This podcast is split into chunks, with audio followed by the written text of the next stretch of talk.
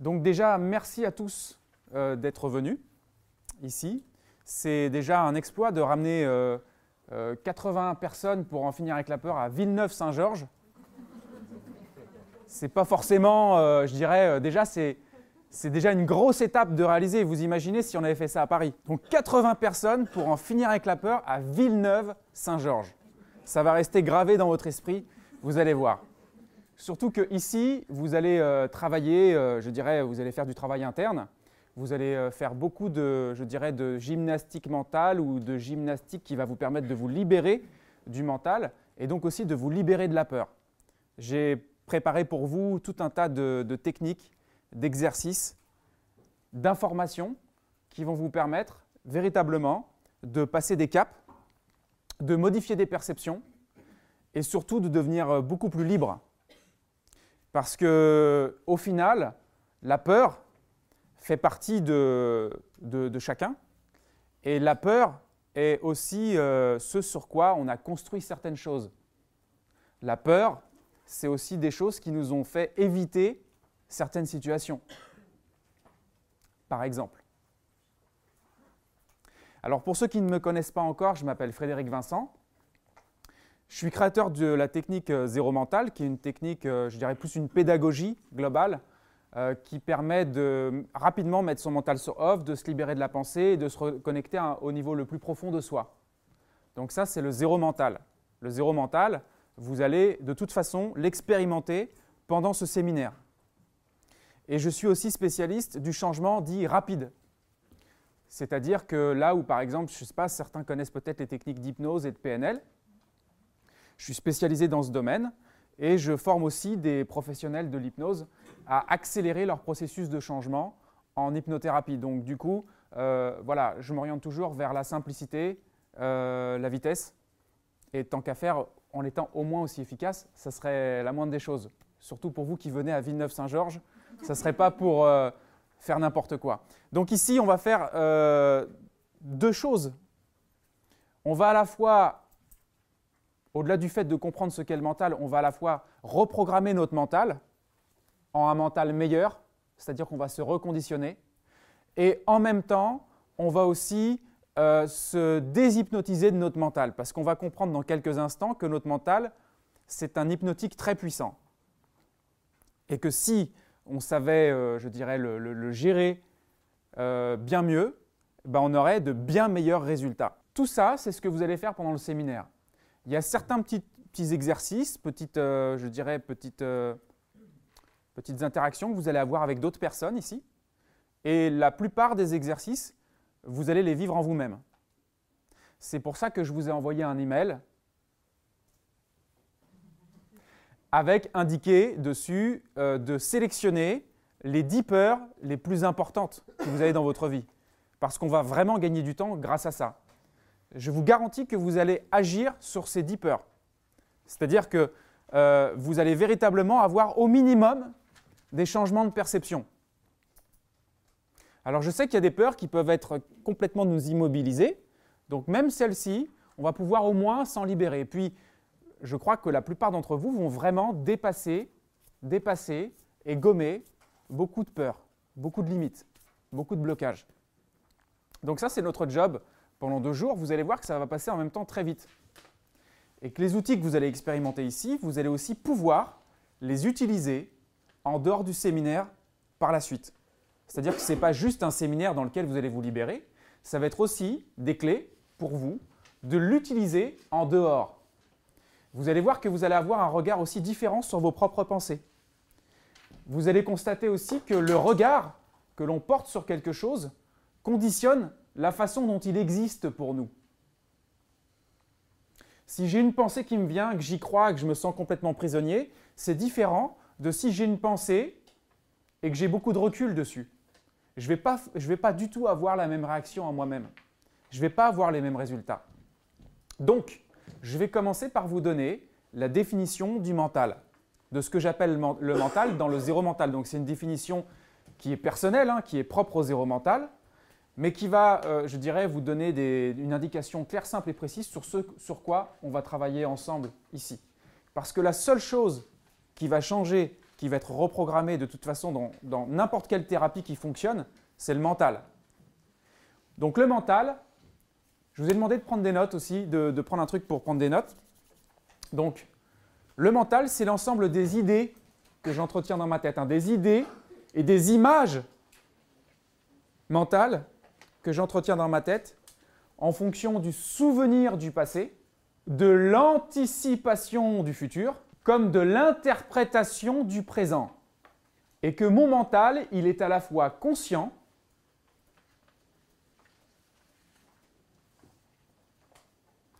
et très inconscient. Quand on dit très inconscient, c'est-à-dire que on peut ne pas avoir conscience de toute l'activité mentale qui réside en nous-mêmes à l'instant. Je peux être conscient de certaines de mes pensées, mais pas forcément de toutes mes pensées les plus profondes ou les plus inconscientes. Et ce sont ces pensées-là qui euh, sont des pensées racines et qui conditionnent le plus nos schémas, nos comportements. Alors, regardez bien ce qui suit. Si j'ai une bonne pensée, j'ai une bonne émotion. Est-ce qu'on est, d'accord? Si j'ai une mauvaise pensée, j'ai une mauvaise émotion. Est-ce qu'on est toujours d'accord? Quand j'ai une pensée, j'ai une émotion. Cette émotion, elle conditionne mes réactions. Mes réactions conditionnent mes comportements. Mes comportements conditionnent mes attitudes. Mes attitudes conditionne mes habitudes. Et on peut même dire que mes habitudes conditionnent mon destin. Si je remonte tout ça jusqu'à la source, je m'aperçois que c'est les pensées, hein, les pensées, les images mentales, le mental qui conditionnent tout ça. Or, les neurosciences je ne vais pas trop rentrer là-dedans, hein. je ne suis pas un scientifique, je suis un expérimentateur.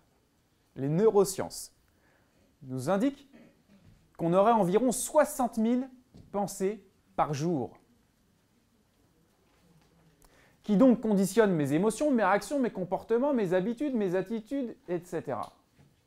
60 000 pensées par jour qui conditionnent tout ça. Ma première question que je vous pose, Combien de pensées vous choisissez consciemment chaque jour?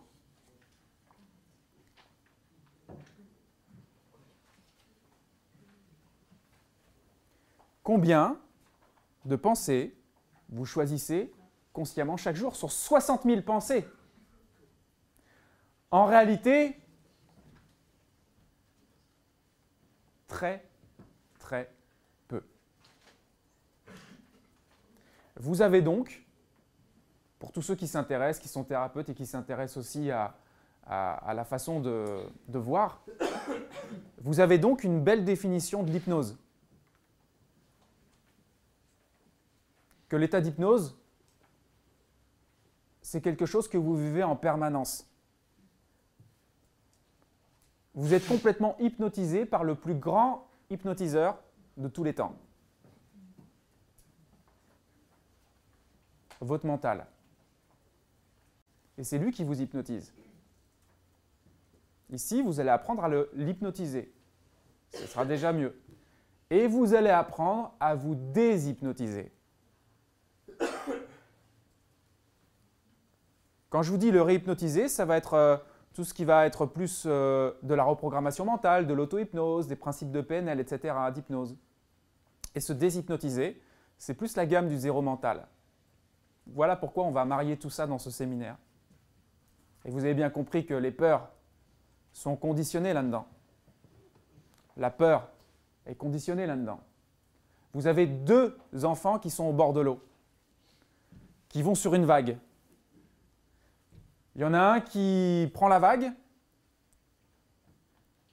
qui a peur, qui va voir sa mère et qui a peur de retourner sur la vague. Et puis il y a le deuxième qui prend la vague, qui rigole et qui a envie d'y retourner.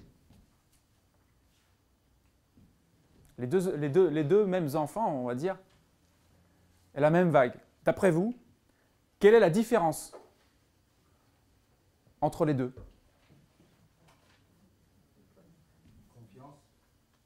Confiance Peur Croyance Insécurité pour l'un uh-huh. Vous voyez, tout ça, ce sont des conditionnements. Votre mental, votre mental, c'est un filtre entre vous et la réalité. Votre mental est un filtre, notez-le bien. Le mental est un filtre entre moi et la réalité. Je ne vois jamais la réalité. Je ne perçois jamais la réalité. Je ne perçois que le reflet de mon filtre mental. Et là, encore une fois, je ne vais pas rentrer dans les données scientifiques, mais les neurosciences aussi indiquent que je ne vois jamais la réalité. Je ne vois que ce qui est filtré par mon cerveau, par mon mental, d'accord? D'où l'importance de ce qu'on va faire là. L'importance est colossale. Car en agissant simplement sur mon filtre mental, je vais pouvoir changer ma perception de l'événement et de la réalité. Je vous donne le même exemple. Imaginons, on prend ces deux mêmes enfants et on inverse simplement leur filtre mental. Qu'est-ce qui va se passer?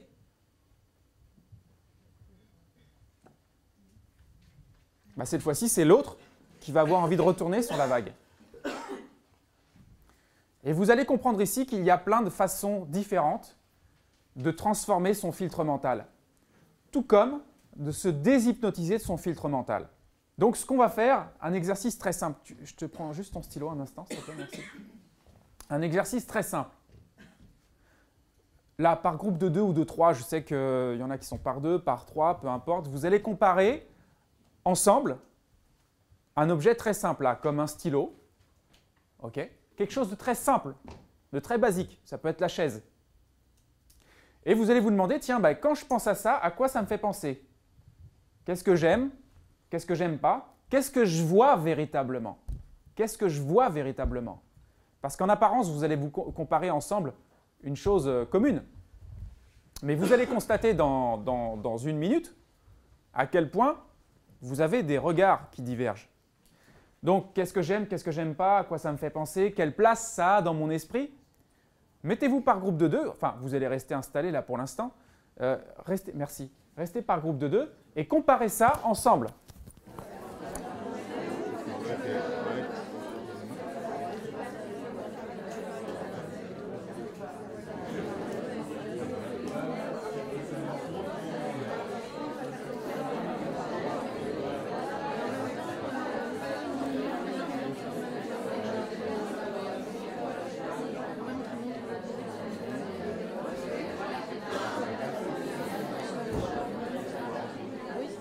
Ok Ok. Alors dites-moi, quels sont, euh, qu'est-ce que ça met en relief? Tous. Les différences de quoi? De perception. Qu'est-ce que ça met donc en relief, cette différence de perception? Chacun voit son propre monde. Vous pensez vivre dans le même monde que l'autre, alors qu'en réalité, chacun vit dans un monde tout à fait personnel, virtuel et subjectif. Vous vivez tous dans un monde virtuel et subjectif. Des fois, il vous faut quelques temps euh, pour vous rendre compte que l'autre ne vit pas vraiment dans la même réalité que vous. Mais c'est ça que ça met en relief. Et c'est ça aussi qui est une bonne nouvelle parce que c'est parce que c'est virtuel et subjectif on peut juste dire imaginaire. Hein c'est parce que c'est virtuel et subjectif que vous allez naturellement pouvoir le changer. C'est parce que c'est virtuel et subjectif que vous allez pouvoir le changer. D'habitude, quand vous avez une pensée qui vous arrive, vous y croyez.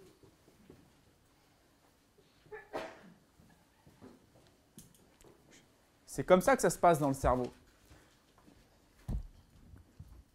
Et le problème, c'est que vous finissez par croire plein de choses qui vous passent dans la tête que vous n'avez pas demandé. Et vous voyez donc le niveau d'hypnose dans lequel vous êtes. Alors, ça a un sens. Hein les pensées, on les programme et elles s'auto-activent seules. D'ailleurs, d'après vous, est-ce que c'est vous qui pensez Ou bien est-ce que c'est la pensée qui pense, même si vous ne le voulez pas? Ah, j'y vais fort ce matin. Je me suis dit, on va démarrer tout de suite. D'habitude, j'ai des séminaires où j'ai plutôt 20, euh, 25 personnes, donc je leur demande de se présenter, de me dire s'ils attendent du séminaire. Là, je me suis dit, non, on va pas faire ça. Là, on va rentrer dans le vif du sujet, parce que c'est quand même Villeneuve-Saint-Georges. Donc, n'oublions jamais ça. Ça restera. Alors, quand je parle de la pensée qui pense, je parle du mental, hein, ce que je vous ai dit. Donc le mental, il est à la fois conscient et très inconscient. Alors, d'après vous donc, là j'ai eu quelques petites réponses, mais j'aimerais que ce soit un petit peu plus collectif. La pensée qui pense, c'est-à-dire que même si je m'arrête là, je me dis ok, pendant une heure j'arrête de penser, je crois qu'on l'a tous essayé pendant au moins trois minutes je m'aperçois que la pensée, elle pense toute seule. Et même si je ne veux pas l'arrêter des fois, parce que je n'ai pas encore l'astuce, la technique, le truc. Je n'ai pas euh, forcément le truc, tu vois. C'est la pensée qui pense, même si je ne le veux pas. C'est là que vous vous rendez compte que il y, a une dimension dans ce que vous allez faire ici qui va vous amener à vous rendre compte que vous n'êtes pas la pensée. Vous n'êtes pas le penseur. Votre soi, votre soi, je, hein, votre soi, votre présence, la présence est antérieure à la pensée, est antérieure aux images mentales, est antérieure à l'imaginaire. D'habitude, votre soi s'identifie à la pensée et à toutes les constructions mentales qui vont avec. Si bien que même, il y a quelques personnes, ah ici je pense pas, mais quelques personnes qui vont même des fois créer un petit eux-mêmes qui va dans le futur angoissé dans une situation qui risque même de ne jamais arriver. Ici, non. On est à Villeneuve-Saint-Georges. Mais, remarquez le niveau d'hypnose. Le passé n'existe pas et le futur n'existe pas vous n'avez jamais vécu dans le passé et ne vivrez jamais dans le futur. Je vais le répéter une fois parce que je sais que des fois, il faut que ça rentre complètement. Le passé n'existe pas. Oh, mais comment ça euh, Moi, mon passé, euh, je suis passé? Non. Le passé n'existe pas. Le futur n'existe pas. Vous n'avez vécu que dans l'instant présent. Vous n'avez jamais vécu dans le passé et vous ne vivrez jamais dans le futur. Le passé et le futur sont des représentations mentales de convenance, hein, imaginaire. Une façon de gérer euh, l'espace-temps, tu vois. Mais en réalité, tout ce que tu vis, c'est sur l'instant. Donc il n'y a pas de peur du futur. Il y a la peur que tu es en train de te créer sur l'instant parce que tu as une façon de penser à un futur virtuel. Donc on apprendra aussi comment aborder le futur, même si je vous ramènerai sur comment être dans le présent.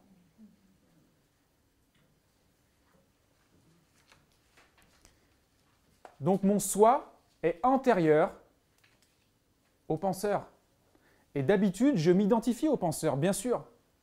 Parce que, voilà, euh, c'est une chimie, ça se fait. C'est une hypnose. Je m'identifie au penseur. J'ai l'impression que c'est moi qui pense. Je vais même vous dire plus. Je suis en méditation. Ah, j'ai bien au moins testé une fois. Je suis en méditation et à un moment donné, je me dis, c'est quand que ça s'arrête ce truc? J'y arrive pas. Oh, c'est dur, ah, je suis pas confortable. C'est à quelle heure qu'on mange là? D'habitude, je m'identifie au penseur. Le zéro mental va attirer votre attention sur ce point. Vous n'êtes pas le penseur, vous n'êtes pas le dialogue intérieur, vous n'êtes pas ce que vous croyez être. Pour l'instant, vous êtes identifié à ce que vous imaginez être. Vous êtes davantage identifié à tous les concepts que votre tête vous amène, de ce que vous croyez être, que la réalité. Après, moi, je ne peux pas vous dire ce qu'est la réalité. Mais ce que je peux vous dire, c'est que vous êtes identifié à plein de choses que vous imaginez. Et quand vous allez vous libérer du non réel, là, enfin, vous allez rentrer dans le réel. Davantage. Je ne me permettrai pas de vous dire que vous allez devenir des Bouddhas euh, aujourd'hui, ni, moi-même. Mais vous allez davantage devenir dans, venir dans le non réel, dans le réel, pardon. Non, non, t'inquiète, t'inquiète, t'inquiète suis là. Vous allez davantage rentrer là-dedans. Nos peurs façonnent beaucoup de choses. Nos peurs euh, nous conditionnent dans le connu. Hein. on a besoin de connaître, on balise le terrain, etc. Et bien souvent, ça empêche d'épouser l'inconnu. Je ne parle pas de mariage, mesdames. Je vous parle d'épouser l'inconnu, l'inconnu qui est en réalité la demeure du réel. C'est-à-dire qu'en réalité, on ne sait pas ce qui va se passer la seconde qui va suivre. Tout peut arriver. Mais mon mental, il est en train de restreindre le champ des possibles. Et donc, il me conditionne. Mais il conditionne aussi mes possibilités. Si je défocus mon mental, si je me libère de mon mental, je vais commencer à épouser le champ des possibilités qu'on peut appeler euh, l'inconnu, qu'on peut appeler euh, le champ des possibilités, ou il y en a qui parlent de champ quantique, peu importe, on s'en fout comment on, nomme ça, mais l'instant, l'instant présent. Vous voyez, il y en a qui vous parlent de pouvoir du moment présent, de la puissance de l'instant présent, mais quelque part, vous libérer de votre mental et vous libérer d'un maximum de peur vont vous permettre progressivement de rentrer davantage dans cet espace de l'instant. dans lequel il y a absolument tout ce que vous cherchez. Tant en termes de possibilités qu'en termes d'état d'être, d'état. Vous voyez? Un état d'être, c'est quoi? De la paix De l'amour De la joie Plaisir Ils sont déjà dedans sérénité, liberté, confiance, stabilité. Vous voyez, tous ces états-là. Derrière la peur, il y a ce que vous cherchez. Tant en termes de résultats qu'en termes d'état. Parce qu'il y, en a qui n'ont pas spécialement besoin d'atteindre des résultats pour ressentir un état. Vous voyez la, nuance Entre l'être et le faire ou l'avoir, être, faire et avoir, il y en a qui vont être davantage attentifs à ce qu'ils vont pouvoir être et ressentir. Il y en a qui vont être davantage attentifs à ce qu'ils vont pouvoir savoir faire mieux, les capacités, les possibilités, et d'autres qui vont être plus attentifs à ce qu'ils vont posséder ou avoir ou euh, attirer à eux. Mais quel que soit le niveau sur lequel vous vous basez, moi je vous inviterai toujours à, revenir à l'être, hein, mais quel que soit le niveau sur lequel vous vous basez, vous allez vous en rapprocher. Vous imaginez le nombre de choses que vous avez évitées ou que vous n'avez pas pu atteindre à cause des peurs?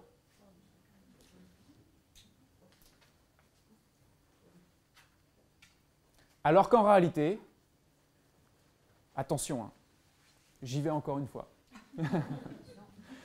en réalité, la peur n'existe pas. Qu'est-ce qu'il nous raconte là? Qu'est-ce qu'il nous raconte Qu'est-ce qu'il nous raconte? Comment ça La peur n'existe pas? La peur n'existe pas. La peur n'existe pas. Le danger, lui, peut être bien réel, mais la peur n'existe pas. Reprenez exactement ce que je vous ai expliqué à l'instant, tout à l'heure. Le mental conditionne ma réalité, mes réactions, n'est-ce pas? Il est complètement virtuel et subjectif, il est imaginaire. Qu'est-ce qui se passe? Qu'est-ce qui fait que la peur n'existe pas, mais pourtant je la ressens? C'est bien ça le dilemme. Il dit, attends, il me raconte quoi là? La peur n'existe pas. Attends, moi je, je, suis mort de trouille quand je vais dans telle situation, euh, j'ai vraiment peur par rapport à tel truc que ça puisse revenir, etc. Qu'est-ce qu'il me raconte? Pourquoi la peur n'existe pas? Parce qu'en réalité, le, schéma très simple, hein, je vous le simplifie au maximum pour bien, bien, bien, bien, bien comprendre et assimiler. Le schéma très simple, c'est que j'ai une pensée, ok? Une pensée qui, euh, on va dire, qui n'est pas tout à fait ok, qui, va, qui potentiellement peut générer de la peur. Et qu'est-ce qui se passe? C'est que quand j'ai cette pensée, le schéma, c'est que j'y crois. Tu sais, un petit peu comme euh, quand tu es dans un rêve la nuit. Tu as un élément qui vient dans ton rêve, tu y crois, tu sais, comme si c'est bien réel. J'y crois. Dès lors que j'y crois, ça crée une chimie dans mon corps qui fait qu'il y a un ressenti. Et le ressenti donne l'impression de réalité. C'est mon ressenti qui me donne l'impression de réalité alors que je suis dans une pure matrice la matrice de mes croyances, la matrice de mes idées, la matrice de mon mental. Alors oui, dans le corps, il y a une chimie et ça réagit. Et là, je me dis, putain, j'ai peur.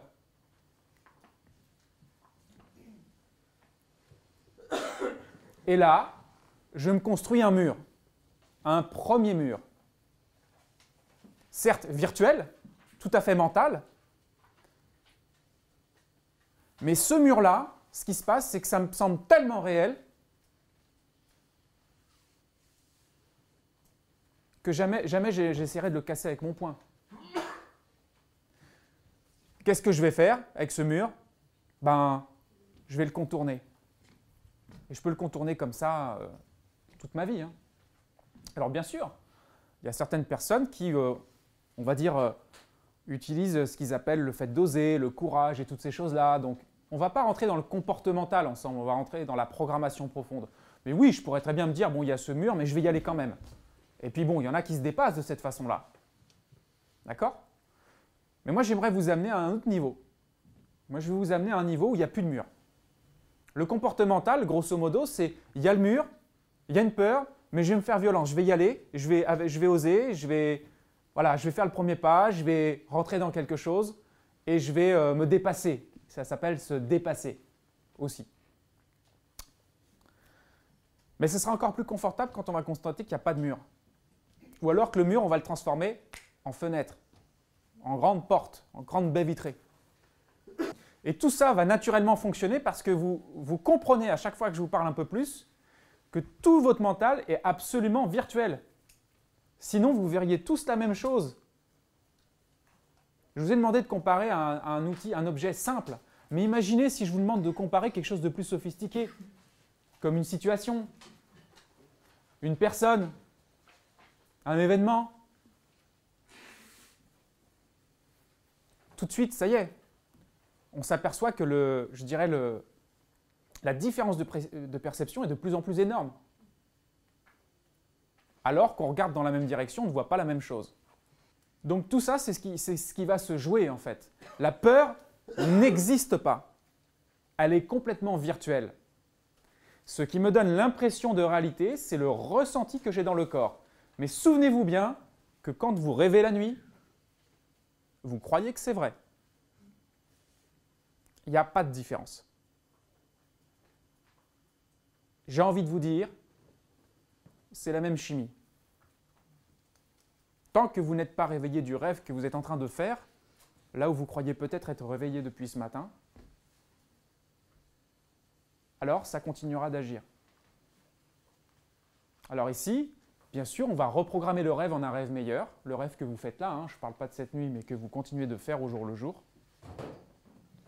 Et on va se réveiller aussi du rêve. C'est la même chimie. c'est les mêmes possibles.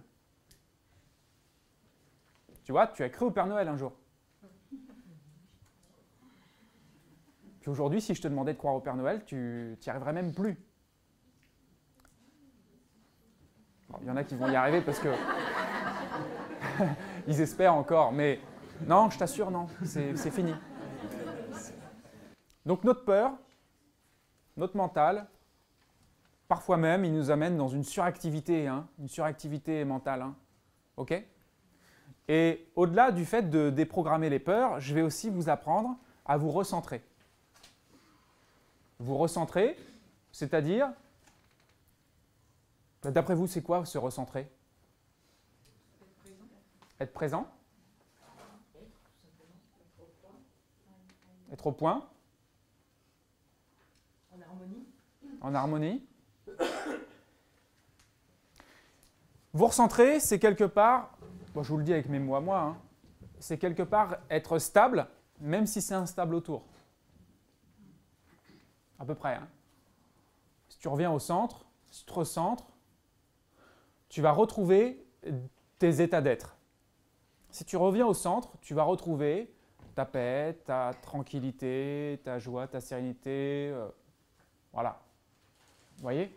Si je reviens au centre, je vais rentrer dans cet espace de silence intérieur. Davantage. Donc je vais vous apprendre à, vous recentrer, en plus de vous reprogrammer, de vous déshypnotiser, vous allez vous recentrer.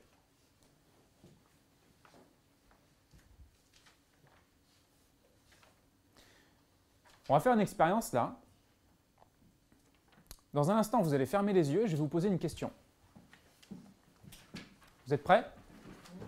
Allez-y, fermez les yeux et prenez conscience de la sensation la plus présente de votre corps.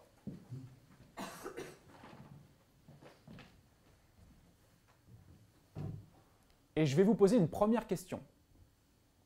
Pendant que vous prenez conscience de cette sensation qu'il y a de votre corps, est-ce que vous êtes cette sensation Ou bien êtes-vous l'espace qui accueille cette sensation et seulement une fois que vous avez la réponse, vous rouvrez les yeux. Est-ce que je suis cette sensation? Ou bien l'espace dans lequel cette sensation apparaît? Est-ce que je suis cette sensation ou bien l'espace dans lequel la sensation apparaît? L'espace. L'espace. L'espace, vous remarquez ça?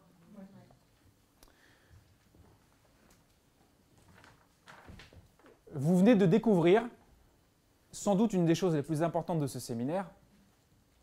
Je ne voudrais pas dire de votre vie, mais ce sera vous d'en juger. Vous venez de découvrir l'espace sans peur.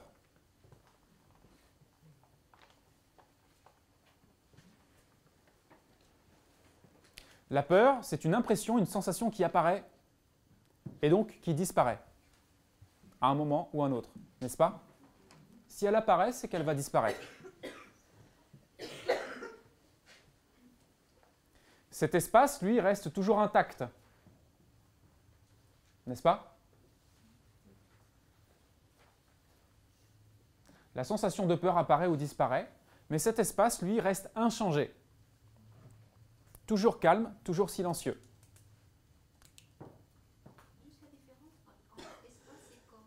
Alors, on me demande la différence entre espace et corps.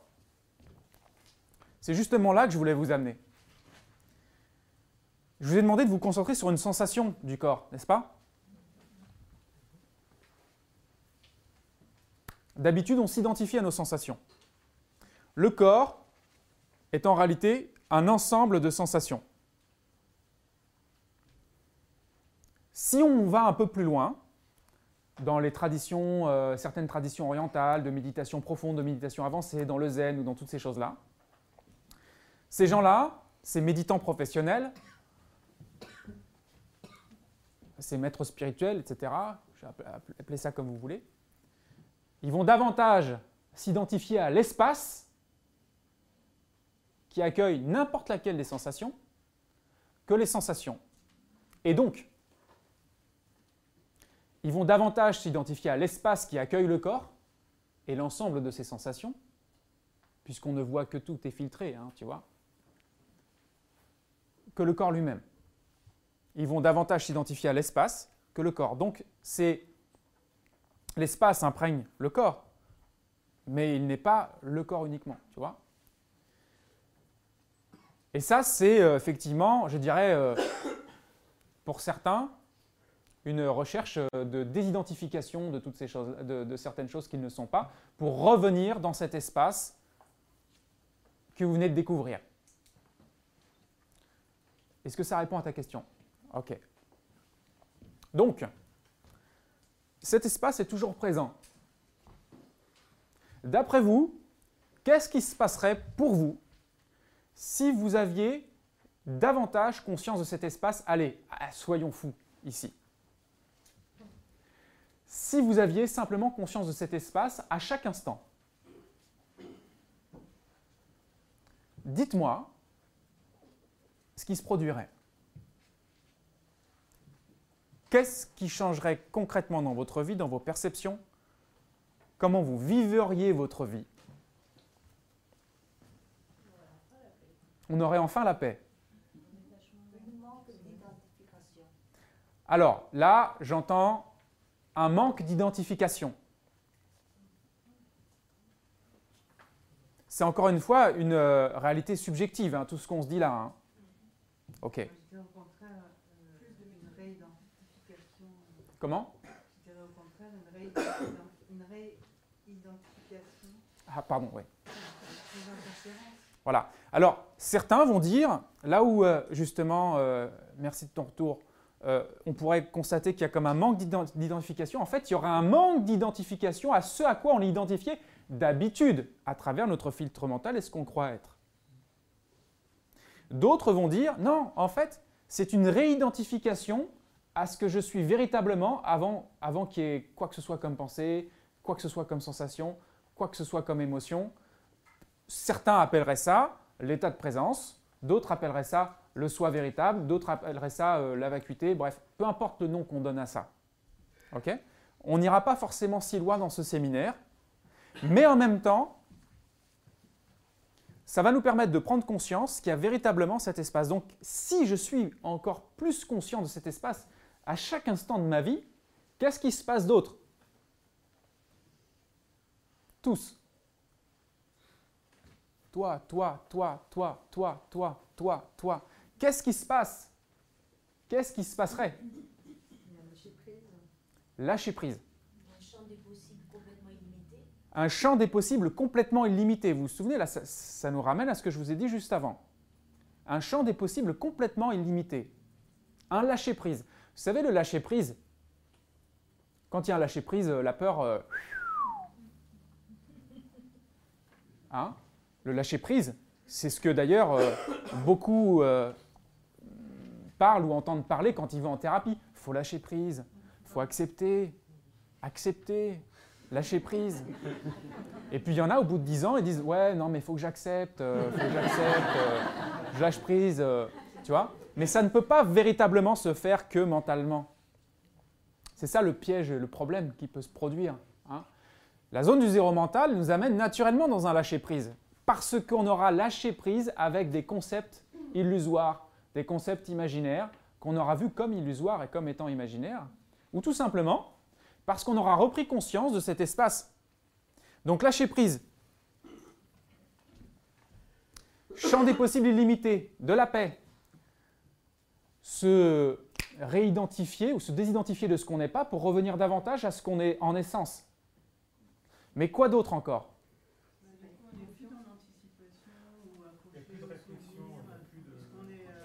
Ok.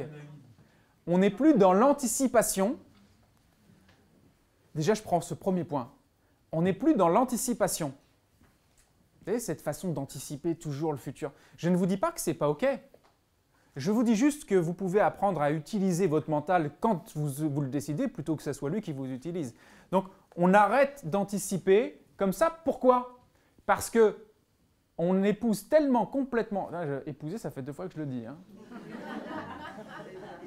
On épouse tellement complètement Rachel le champ des possibles. Le champ des possibles qu'il n'y a, a plus de place pour autre chose, pour s'échapper. On pourrait même dire que le mental naît de l'oubli de cet espace. Les désirs et les peurs naissent, et ça vous pouvez aussi le noter, les désirs et les peurs naissent de l'oubli de cet espace.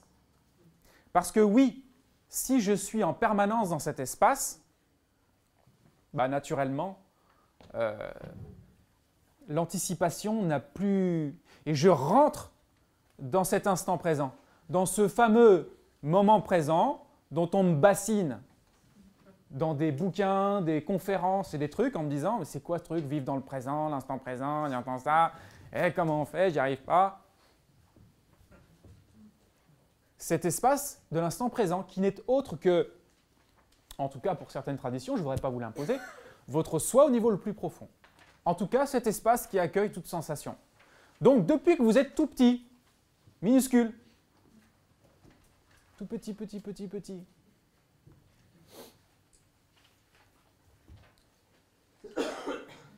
votre corps a changé, vos émotions ont changé, votre environnement a changé?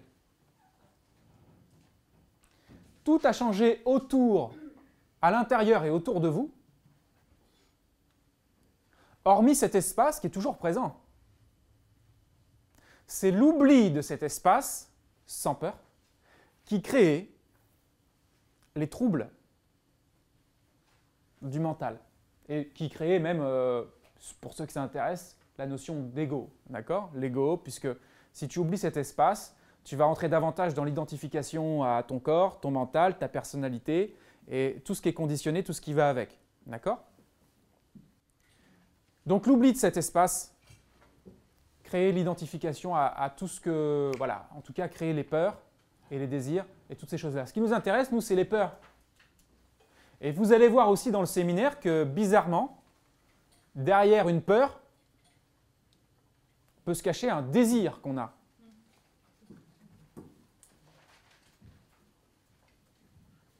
Et c'est ça le plus drôle, là où on pourrait dire, ouais, mais c'est quoi cette peur? Et qu'au fait, au, final, on, est le détonateur de cette peur.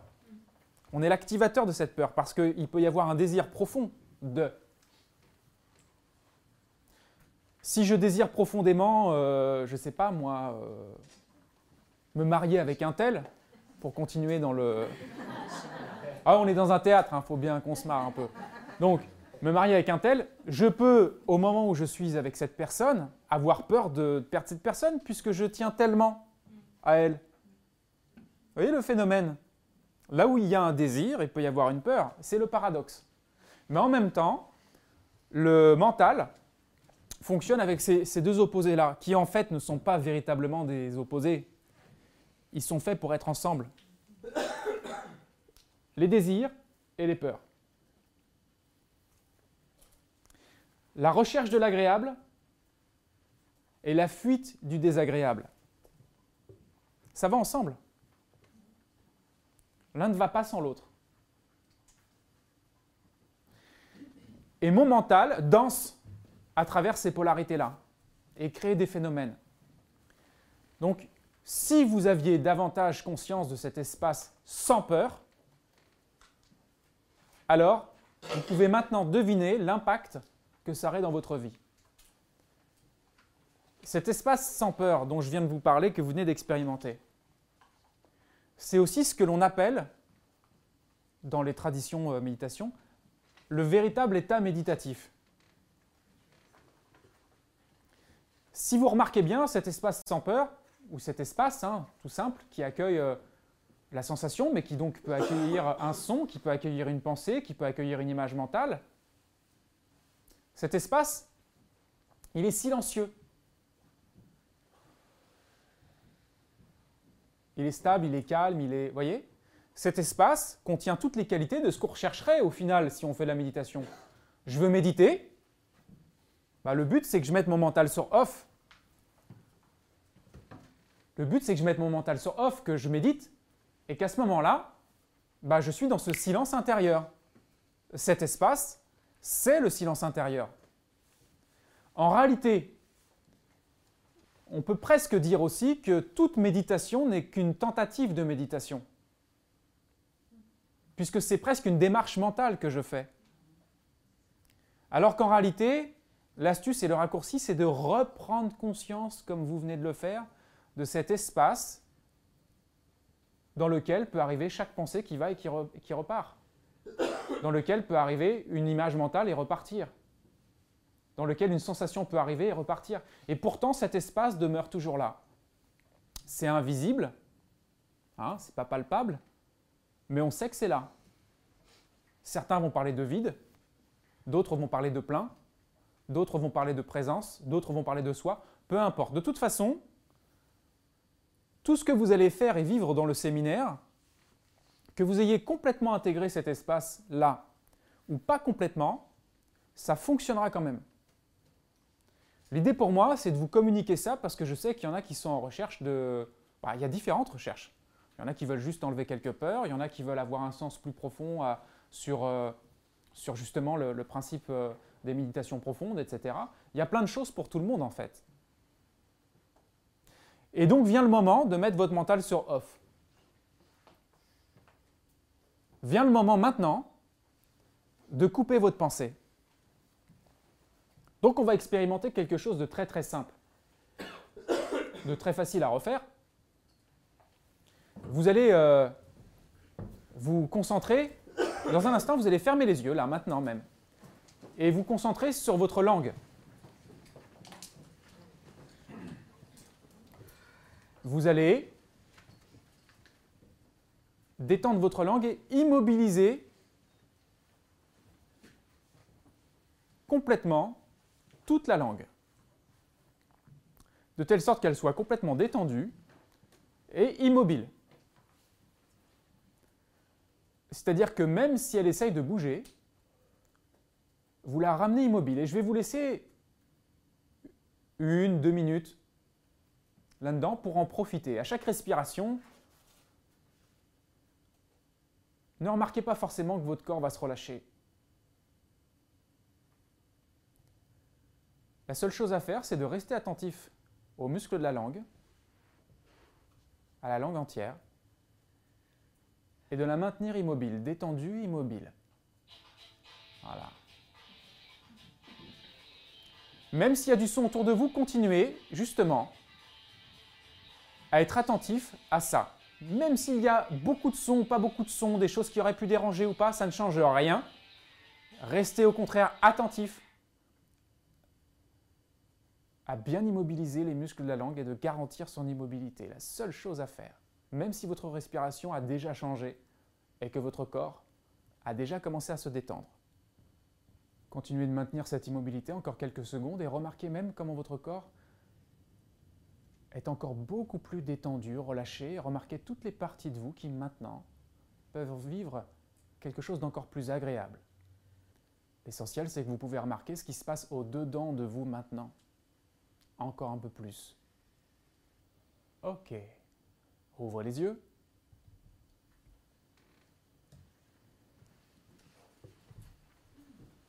Ça a dû durer environ une minute, une minute trente, je ne me rends pas bien compte. C'est évidemment quelque chose que vous pouvez faire sur des durées plus longues. Mais l'idée pour moi n'est pas seulement de vous faire faire ça. Qu'est-ce qui se passe quand vous faites ça? Qu'est-ce que ça permet? Lâcher prise, détente, bien-être, présence à l'instant, donc du coup, on désactive. Quoi d'autre encore? Alors, la notion de temps, quand on dit perdre de la notion de temps, c'est vrai, il y a une notion de temps qui peut s'écouler très différemment à partir de là. Surtout quand c'est agréable. Vous savez, le temps souvent passe différemment si vous êtes assis sur une plaque chauffante ou si vous êtes devant un super film super agréable, tu vois, passionnant. Souvent, la notion du temps n'est pas la même. Il y a trois phases dans le zéro mental. La première, c'est de se dissocier de la pensée. C'est-à-dire que d'habitude, regardez bien, d'habitude, mon mental m'amène un film, une histoire, d'accord? D'habitude, je suis identifié, je suis dans le film. Donc forcément, j'ai les émotions qui vont avec. Ouais, peut-être dans le futur, il y a ça. Ah, dans mon passé, il y a eu ça. Ah, ok Le film. De ma, de ma, vie, quoi, entre guillemets, de ce que je crois être ma vie. En tout cas, de ce que complètement euh, réinterprété par mon mental. Donc, je suis identifié d'habitude. La première phase du zéro mental, c'est de se dissocier de la pensée, du mental. C'est-à-dire qu'à un moment donné, je vais plus être spectateur que acteur. Donc forcément, je vais commencer à libérer des choses. Imaginons que je suis dans un film. Parlons d'un film qui n'est pas très agréable. Je suis dans un film complètement identifié, c'est pas OK. Si je me désidentifie, me rappeler que je suis avant tout le spectateur, déjà il y a un profond relâchement qui se produit en vous. OK? Alors on pourrait dire ouais, mais si le film est super agréable, tu fais ce que tu veux. mais souviens-toi d'une chose.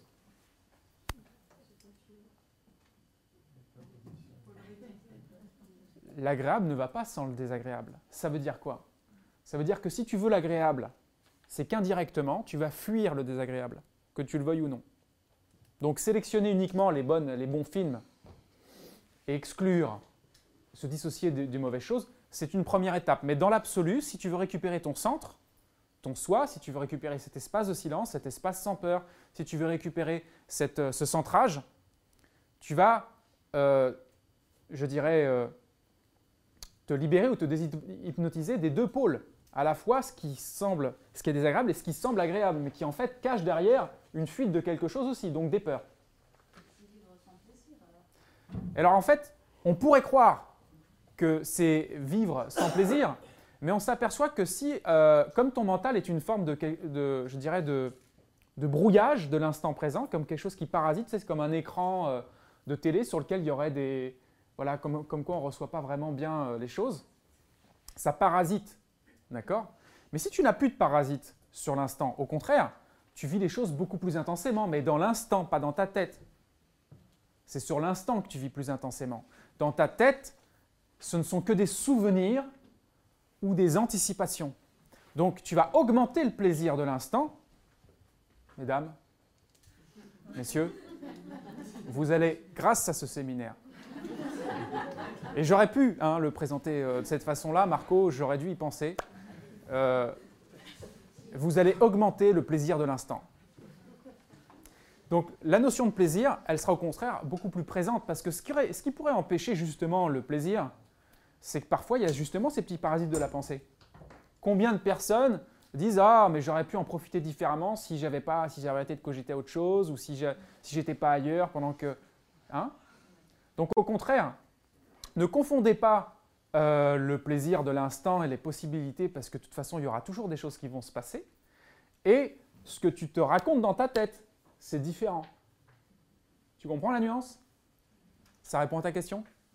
Ok.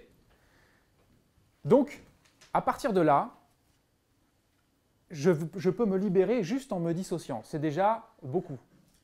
C'est seulement déjà la première phase du zéro mental. Mais je peux aller tout de suite sur la deuxième phase beaucoup plus proche de celle que vous venez de faire. La deuxième phase du zéro mental, c'est le vide mental, le mental off, on-off. Il est sur off le mental. C'est-à-dire que pour la, majorité d'entre vous, il y a eu beaucoup moins de pensées, voire certains, à un moment donné, il n'y en avait plus. Ça, c'est du mental off. C'est la phase 2 du zéro mental. C'est aussi se rendre compte que même si mon mental n'est plus, je suis encore là. Je ne suis pas le mental. Vous avez des gens à ce stade, des fois, qui ont peur euh, de, que le mental se coupe comme ça parce qu'ils ont l'impression qu'ils vont disparaître. Mais c'est parce qu'ils étaient identifiés à quelque chose qu'ils ne sont pas, puisqu'une fois que ça disparaît, qui est témoin de cette disparition? Qui est témoin de cette disparition? Phase 2 du zéro mental. Si il n'y a plus de mental, je suis encore là. Cette phase 2 du zéro mental peut même aller encore à un niveau plus profond. C'est-à-dire que je peux avoir un mental off, c'est-à-dire de mes pensées a priori conscientes. Mais si je vais très très très très très profondément, par exemple, imaginons que je persiste cette technique encore un peu de temps ou que je fasse d'autres techniques, je peux rentrer dans un mental off, même inconscient, ce qui fait que je peux rentrer dans des états dits extatiques. D'accord? C'est-à-dire euh, des états vraiment où, euh, euh, ça commence à devenir très intense, très fort. voilà. Bon, certains peut-être le vivent déjà à d'autres moments quand ils mangent un Mars ou un truc comme ça, mais là c'est un état extatique plus fort. Je préfère vous le dire. Une fois que j'ai euh, compris là cette phase 2, naturellement je me dis mais y en aurait-il pas une troisième? Et je te dis oui. Il y a une troisième phase du zéro mental. La troisième phase du zéro mental, c'est l'état de présence. Bah, c'est ce que je vous ai fait expérimenter tout à l'heure quand je vous parle d'espace d'état non pensé, de non pensé. L'état de présence, c'est euh, quelque part ce qui demeure toujours présent quand toutes les idées que j'imaginais sur moi-même ont disparu. Parce que si je coupe les idées que j'imaginais de moi-même, ce que je crois être, oh, je suis quelqu'un de comme ça, comme ça, j'essaie de... toutes ces idées-là, si je gomme ça, je suis encore là. Si je gomme toutes les idées que je filtre de la réalité, de ce que je crois être le monde, la réalité, toutes ces choses-là, je gomme ça, je gomme toutes ces croyances, j'enlève tout ça, il reste cet espace que vous avez euh, expérimenté tout à l'heure. C'est ce qu'on appelle le soi dans certaines traditions. Dans d'autres, on appelle ça l'état méditatif. D'autres, on appelle ça euh, voilà, la vacuité, etc. Peu importe le nom qu'on donne à ça, puisque encore une fois, c'est au-delà des mots. Donc là, pour le coup, euh, je dirais, on aura une limite dans l'explication. On ne va pouvoir que le vivre et le ressentir. Il faut bien comprendre une chose, c'est qu'il y a déjà beaucoup de choses qui vont se passer sur les deux premières étapes. Et certains, ici, auront envie d'aller plus loin sur euh, comment reconnecter cet état de présence, comment être davantage là-dessus. Il est certain que si tu es dans les mental off, voir l'état de présence euh, en conscience, bah, tu vas être beaucoup plus proche de l'instant présent dont on parle depuis tout à l'heure. Si je suis complètement dans l'instant présent, qu'il n'y a pas une once de mental du passé ni du futur, je rentre dans ce champ des possibles. Et là, je m'aperçois que la plupart des peurs s'effondrent. Parce que mes peurs, encore une fois, sont imaginaires. Imaginées, elles sont construites.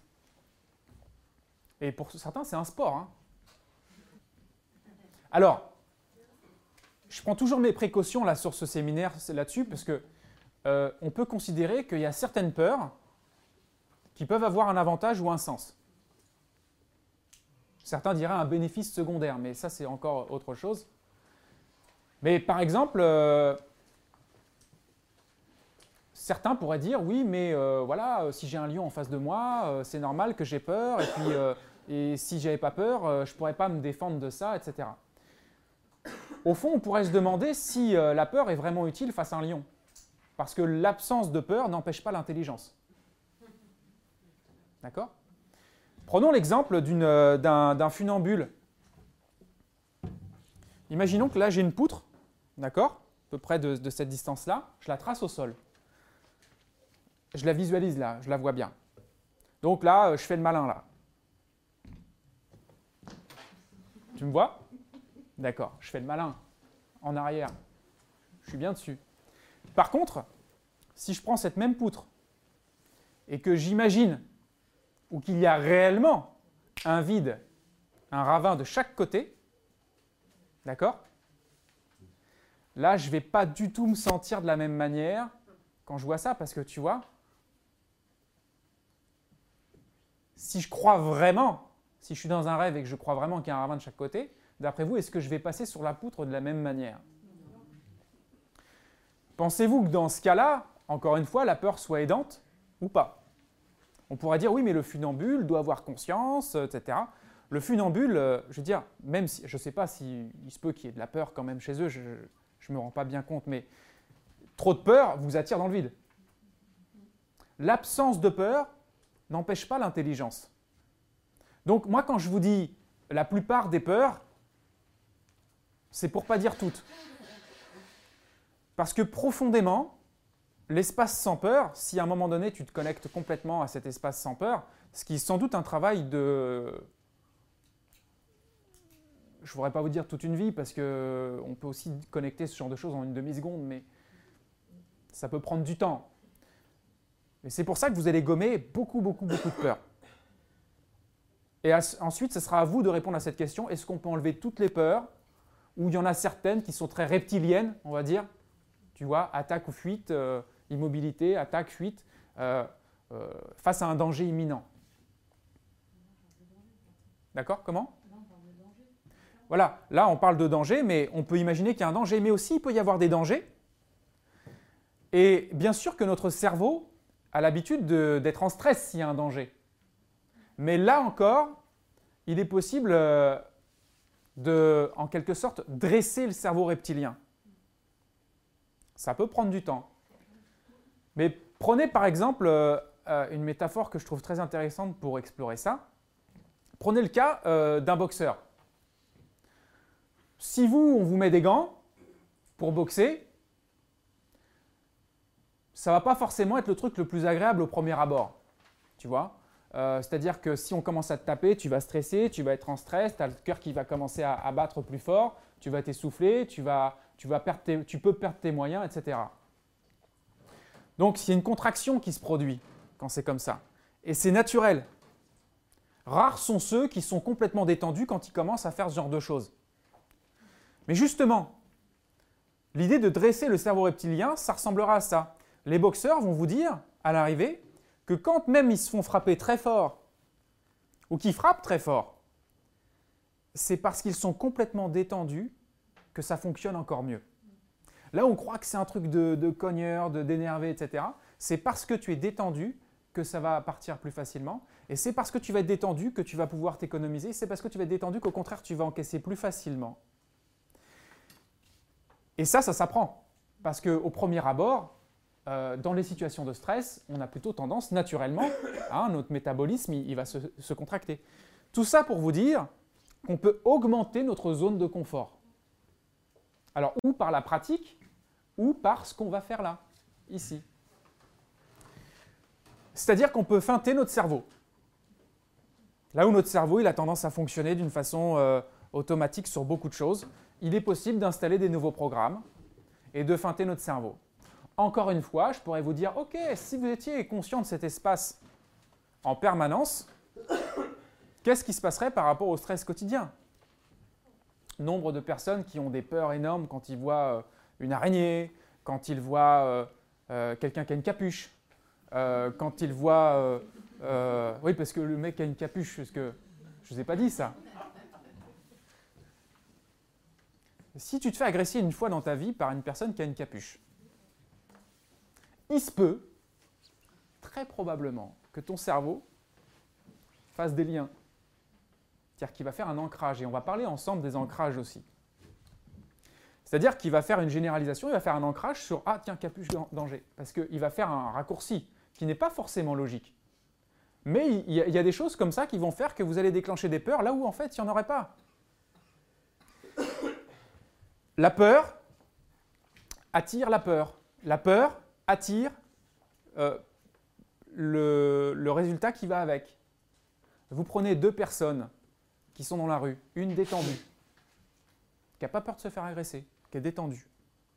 Ça ne veut pas dire qu'elle n'est pas intelligente, dire qu'elle est détendue. Et vous prenez la même personne sur le trottoir d'à côté, qui est super stress et qui a peur de se faire agresser, d'après vous, c'est lequel qui va se faire agresser?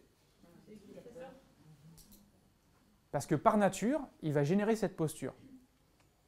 La peur génère des résultats elle aussi. Donc, vous allez pouvoir couper toutes ces choses-là, reprogrammer toutes ces choses-là, et faire en sorte euh, de comprendre à quel point le mental est très puissant. Donc, on va faire une petite expérience encore. Vous allez mettre comme ça vos mains, vous allez imaginer que vous tenez un ballon, vous allez le visualiser, vous allez fermer les yeux pour vous aider à bien visualiser ce ballon je veux que vous sentiez ce ballon que vous tenez dans vos mains. Et je veux que vous l'imaginiez, que vous le sentiez tellement bien que vous pouvez même voir, constater s'il est bien gonflé ou pas très bien gonflé. Voilà, que vous puissiez sentir ça. Il n'y a que votre imaginaire qui va pouvoir permettre le résultat de cette expérience. Imaginez bien ce ballon que vous tenez entre vos mains. Peut-être qu'il a, je ne sais pas quelle couleur il a, je ne sais pas quelle, quelle épaisseur il a, mais maintenant que vous le tenez entre vos mains, vous allez imaginer que vos mains sont complètement collées aux parois de ce ballon, comme s'il y a de la colle, vous savez, c'est cette colle qui colle les, personnes en moins de 3 secondes au plafond. Cette super glue qui va, qui va simplement coller vos mains aux parois de ce ballon. Et quand vous sentez que vos mains sont complètement collées aux parois de ce ballon, remarquez que plus vous essayez de les décoller, moins vous pouvez. Tellement c'est bien collé. Vérifiez que c'est bien, bien, bien, bien, bien collé. Voilà. Parce que dans un instant, je vais claquer des doigts. Quand je vais claquer des doigts, le ballon va se dégonfler très vite. Là. Et vous allez juste remarquer la vitesse à laquelle le ballon se dégonfle en portant vos mains qui s'approchent l'une et l'autre, l'une vers l'autre, à la vitesse même où le ballon se dégonfle maintenant. Et pour ceux qui ont déjà le ballon qui s'est déjà complètement dégonflé, vous allez maintenant imaginer vous-même que le ballon se regonfle, pendant que les autres peuvent imaginer que le ballon se dégonfle encore plus vite. Voilà.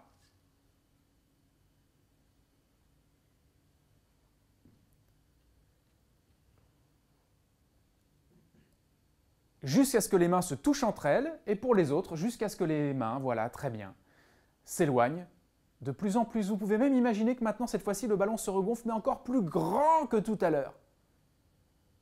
Imaginez qu'il se gonfle, qu'il se gonfle et qu'il se gonfle vraiment beaucoup plus que tout à l'heure, deux fois plus grand que tout à l'heure. Voilà. Et une fois que vous avez remarqué à quel point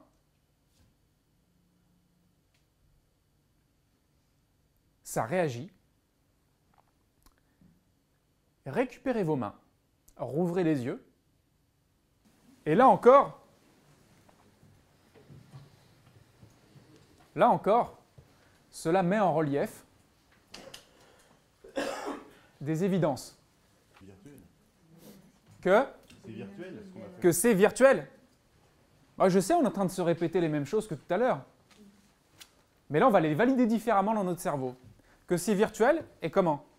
Quoi d'autre?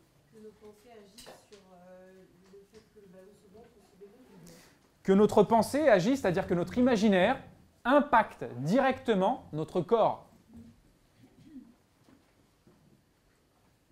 C'est-à-dire qu'il n'y avait pas de ballon. Moi, je n'ai pas vu de ballon vous avez imaginé un ballon. Comme moi, je pourrais ne pas voir de danger que vous avez imaginé un danger. Et que ça impacte directement votre corps, que lorsque vous imaginez un danger, vous avez la réaction qui va avec en vous. Ça impacte sur votre corps. Ça, c'est encore une fois pour mettre en relief l'intensité de l'impact de votre imaginaire sur votre corps, sur votre fonctionnement et sur vos fonctionnements les plus profonds. Donc on va agir dessus. Ça met en relief qu'au final, c'est une suggestion que vous vous êtes fait. Tout comme quand vous vous suggérez des choses sur le futur. Tout comme vous vous suggérez des choses bonnes ou mauvaises sur le futur. Là encore, votre imaginaire est au rendez-vous. Donc vous avez réhypnotisé, vous avez hypnotisé à un moment donné, là, consciemment, volontairement, votre corps, vos émotions, vos ressentis, votre perception de la réalité. Parce qu'effectivement, il n'y avait pas de ballon. Il n'y a pas de ballon qui s'est dégonflé, il n'y avait pas de colle entre vos mains et un ballon. Et pourtant, vous l'avez tellement bien imaginé que c'est devenu réel pour votre corps. Voilà pourquoi ça vient souligner deux fois ce que je vous ai dit tout à l'heure. La peur n'existe pas. La peur, c'est une image, enfin c'est, je dirais, euh, une combinaison de choses mentales auxquelles, dès lors que vous y croyez, comme là, créez un stimuli dans votre corps qui, là, pour le coup, donne l'impression de réalité à tout ça. Et c'est pour ça que la peur peut être au rendez-vous. Et c'est une bonne nouvelle encore. Parce que là, on va pouvoir enfin parler de tout ce dont vous allez pouvoir vous débarrasser de façon plus concrète.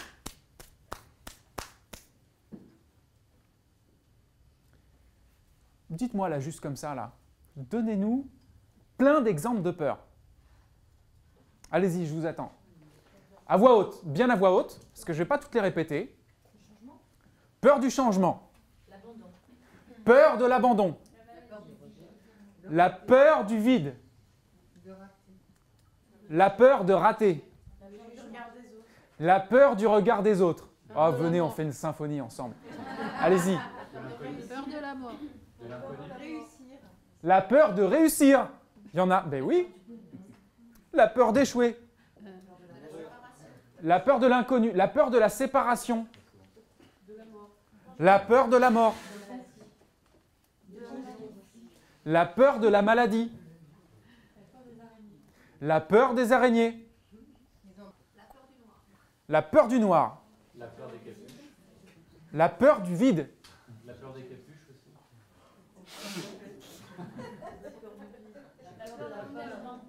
La peur de l'engagement, messieurs, dames. On va tout régler là, on va tout régler. D'ici la fin de la formation, il va y avoir des petits couples qui vont se créer. N'est-ce pas Marco? On aurait pu faire cette formation euh, euh, couple, zéro mental et couple. L'autre jour, sur les réseaux sociaux, pour le 1er avril, j'ai- mis en place une, formation, donc euh, c'était un fake. hein. J'ai dit comment devenir encore plus une bombasse avec zéro mental? Et là, j'ai eu du like, du like, du like, du like, du like, du like, du like. Fonctionne bien. hein. Quoi d'autre comme peur? Allez-y. La peur de vieillir. La peur de dire non.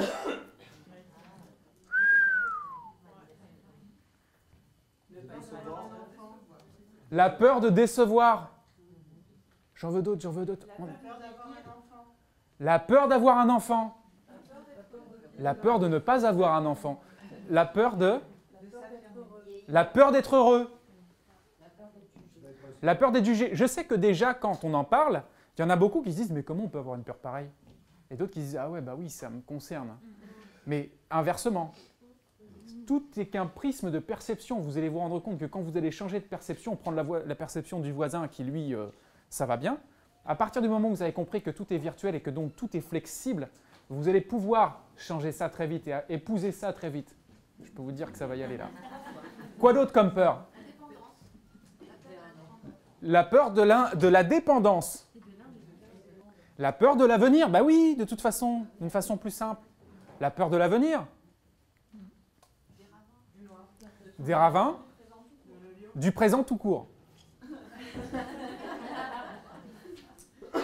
Alors ça, c'est une drôle de peur parce que justement, c'est quand tu vas être centré complètement dans l'instant qu'elle va s'évanouir. C'est le paradoxe. Quoi d'autre? La peur, il y en a qui ont peur de dormir, La peur d'être jugé. la peur d'être jugé, de vomir. Allons-y, allons-y, allons-y. Pour ça, on n'a pris que des clémentines et des pommes. Ah, me voilà, mesdames La peur de grossir. Ouais, elles ont plus la peur de grossir que la peur de maigrir en général. La peur de vieillir. Ah, mais voilà Vous savez quand même que la peur de s'exprimer en public, alors, je ne sais pas si toutes les études disent la même chose, mais il paraît qu'elle est arrivée avant la peur de la mort. La peur de s'exprimer en public est arrivée en numéro un, là où la peur de la mort n'arrivait qu'en second. La peur de parler en public, bon, qui là, ici, euh, n'est pas très à l'aise de parler en public ou n'aimerait pas trop parler en public? Voilà, vous voyez, vous en avez au moins une bonne moitié.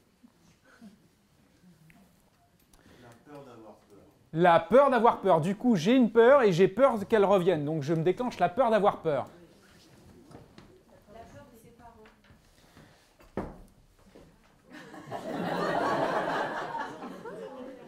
La peur de ses parents. Oui, bien sûr. La peur de sa femme. Non, c'est généralement plus la peur de sa maîtresse, n'est-ce pas? Non? Moins Les deux. Ah, les deux, les deux, les deux. La peur de la foule. De la solitude, cette fameuse solitude que beaucoup de gens fuient. Que beaucoup de gens fuient tellement qu'ils cherchent à, je dirais, euh, feinter tout ça en remplissant un espace. Et que la peur de la solitude, c'est euh, quelque part euh, fuir euh, ce qu'on peut avoir en soi-même et qui est profondément calme et tranquille. C'est le paradoxe. Et la peur d'être soi-même, ouais, de libérer, euh, je dirais, la bête, tu vois?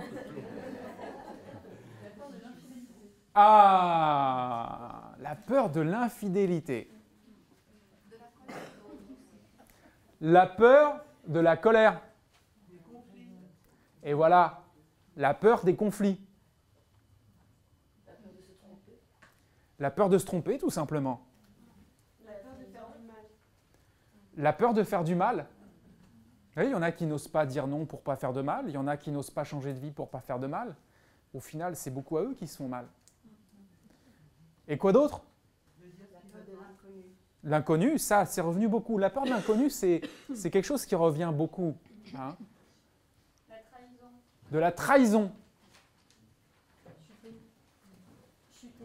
de chuter. Voilà, la peur de ne pas avoir le temps. Cette notion de temps aussi.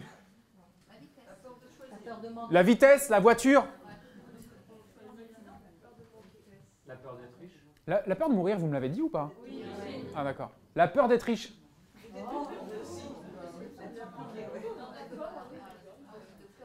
Eh oui, mais la peur d'être pauvre, euh, la peur d'être riche, euh, va savoir, Oscar.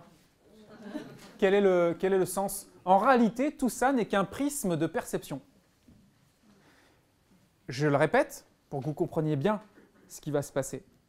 Ce qui est déjà en train de se passer, c'est que mon mental conditionne, mes images mentales, conditionne toute ma perception de la réalité. Ce qui fait qu'il y en a ici qui vont voir sous un angle, toujours à travers le filtre mental, et il y en a qui vont voir sous un autre angle. Il y en a qui se disent j'ai peur de ne pas avoir assez de temps, l'autre qui se dit j'ai peur d'avoir trop de temps, l'autre qui se dit l'inverse de l'autre. Enfin, il n'y a pas de réalité, il n'y en a aucune.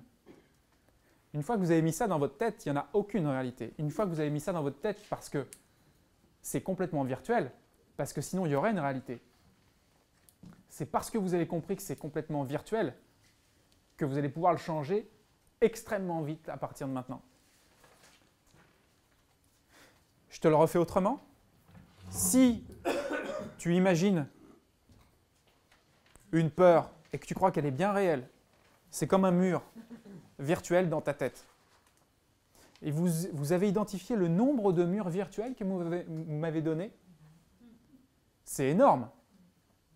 C'est énorme ce que vous avez dit. Vous savez qu'il y a des gens qui arrivent peut-être à voir même peut-être toutes ces peurs à l'intérieur d'eux. C'est fatigant.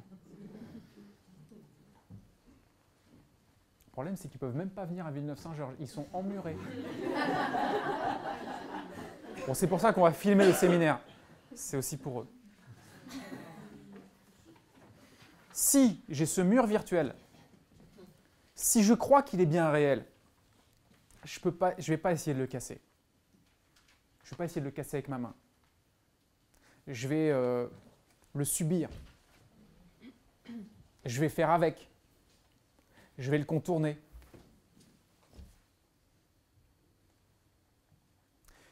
Mais là, vous venez de comprendre l'essence même euh, de ce qui va faire la vitesse de changement chez vous.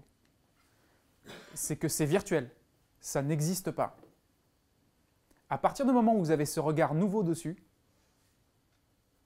grâce à tout ce qu'on vient d'expérimenter, tout ce qu'on vient de se dire, c'est grâce à ça que tu vas faire ça. Tu vas pas être euh, stressé en train de te dire euh, non. Tu vas savoir que c'est virtuel et tu vas me dire tiens, il y a un mur. OK. Maintenant, j'ai compris que c'est virtuel. Qu'est-ce que je veux à la place? Je le garde, je ne le garde pas. Et si je ne le garde pas, qu'est-ce que je veux à la place? Ah tiens, j'imaginerais bien une, une grande baie vitrée, un grand espace. Ah bah j'imaginerais bien que je- le mur, je le prends, je l'écrase, je l'élimine. Ouais, ou rien. Tout va être possible. Proportionnellement à ce que vous voulez, parce que ce n'est pas moi qui vais vous dire quoi mettre dans votre tête. Mais c'est parce que vous avez compris ce principe que ça n'existe pas vraiment que vous allez pouvoir changer très très vite. C'est grâce à ça. Donc cela va nous renvoyer à quelque chose d'évident, c'est vos propres peurs à vous. Je vous ai demandé de les lister. Pour l'instant, vous avez une pause d'un quart d'heure